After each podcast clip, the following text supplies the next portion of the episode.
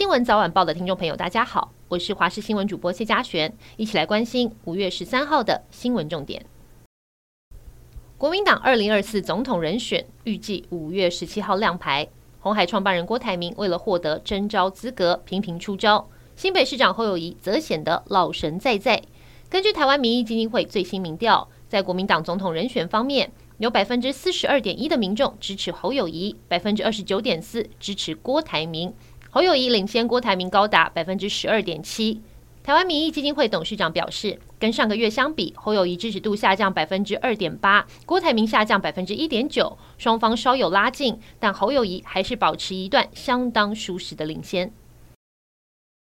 国民党第六选区大安区的党内立委初选，十号到十二号进行电话民调作业。十三号，今天上午公布了民调结果，最终由总统府前副秘书长罗志强以百分之四十三点四三的支持度大胜现任议员钟佩君的百分之三十点八五。国安会前副秘书长杨永明获得百分之二十五点七。后续待市党部提报党中央中常会后，将会正式提名罗志强代表国民党参选大安区立委。台中捷运列车装上新复发建案吊臂，一死十伤事件，议会强烈要求中捷提供当天的行控中心影像，还有通联译文。在译文当中显示，十号当天中午十二点二十七分零四秒，吊臂撞上中捷隔音墙，行控中心总共接到了十六次的示警，但却没有人打电话给出事的丰乐站，反而打电话一再向台电确认有无跳电。议员要求运安会要清查相关责任归属。而这起死伤意外，中捷代理董事长林良泰也在记者会中要大家为中捷团队鼓鼓掌、拍拍手，而被骂翻。昨天晚间，他在脸书发文证实中捷的阶段性任务已完成，谢谢中捷，谢谢大家。市政府随后证实林良泰已经请辞，而且表示市府予以准辞。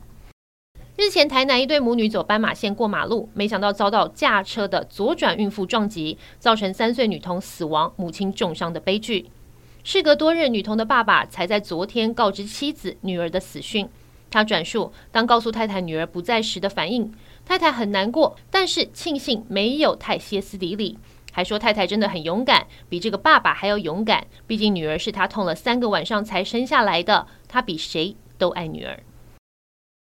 南韩总统尹锡悦的妻子金建熙家族涉及地产弊案。南韩警方经过调查之后，在十二号决定要将尹锡悦的大舅子等人送交检方。金建熙则因为案发时不再是该公司董事，所以不受牵连。这个事件引发各界关注，认为尹锡悦为远离青瓦台魔咒，大费周章搬迁总统府，是否能真的扫除阴霾，也画上了问号。